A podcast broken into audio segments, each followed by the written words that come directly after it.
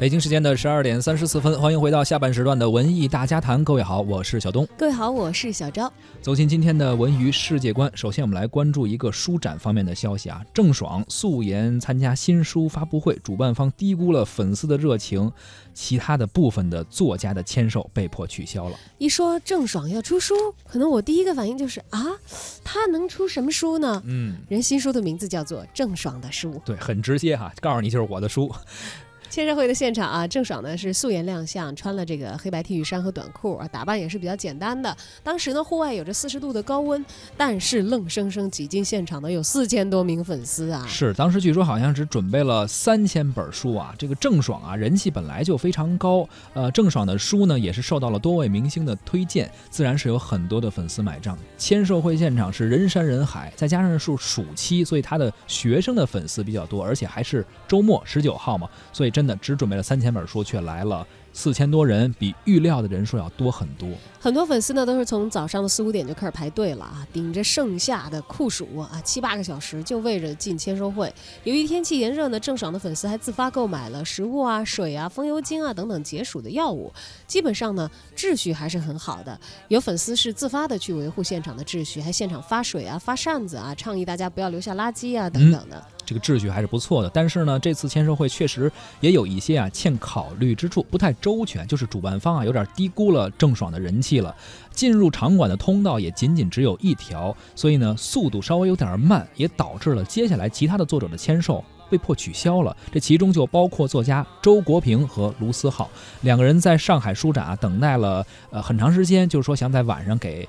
粉丝们签售啊，但是最后呢，呃，没成，早早人就来了，等半天之后无奈取消了。两个人也是发微博表示了一下遗憾吧。周老师说话非常简单，就是说接到通知，活动取消，向读者道歉。而卢思浩呢，还发了一个视频，向大家表示了一个更加非常真诚的一个歉意。嗯，对此呢，这两位作家的部分的粉丝读者啊，就把矛头就指向郑爽了。郑爽呢，这说起来有点躺枪啊，嗯，有点这个背锅侠的那个意味。对此呢，郑爽的真爱粉也表示了抱歉。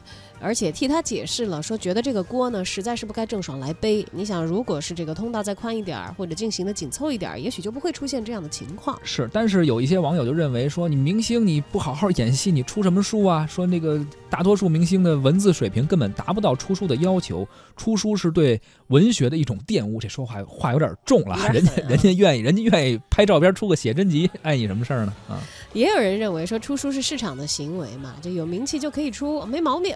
但事实上，其实我们真的来论一论这个锅该谁背呢？显然，组织方是有逃避不了的责任的啊。上海书展的这次的组织，显然是在这件事情上完全没有考虑周到，这才导致了一些计划的突变啊。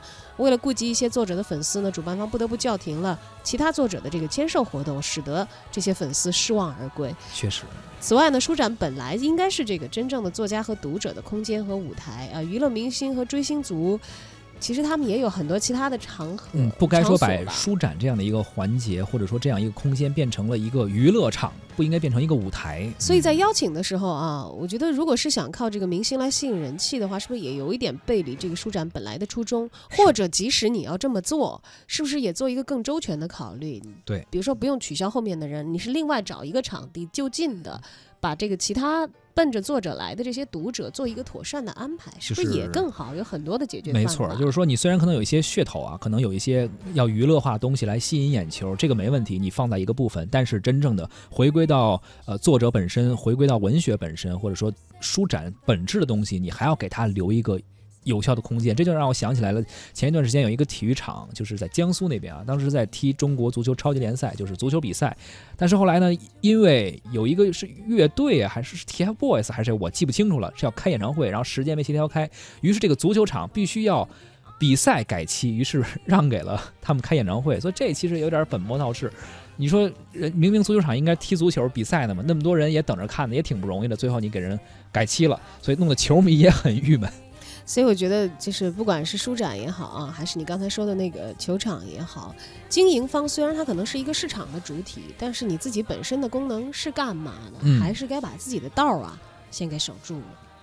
踮起脚尖，提起裙边，让我的手轻轻搭在你的肩，步步翩翩，呼吸浅浅。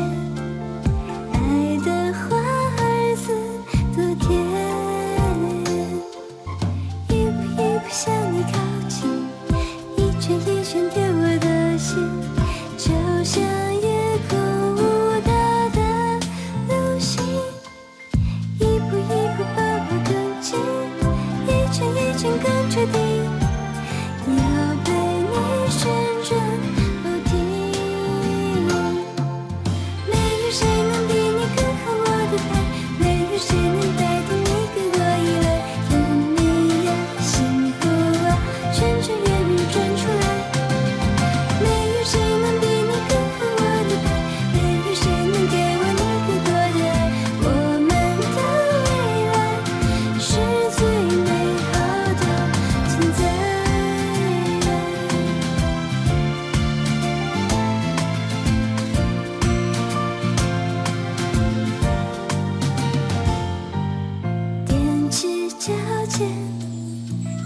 起裙边，让我的手轻轻搭在你的肩，舞步翩翩，呼吸间。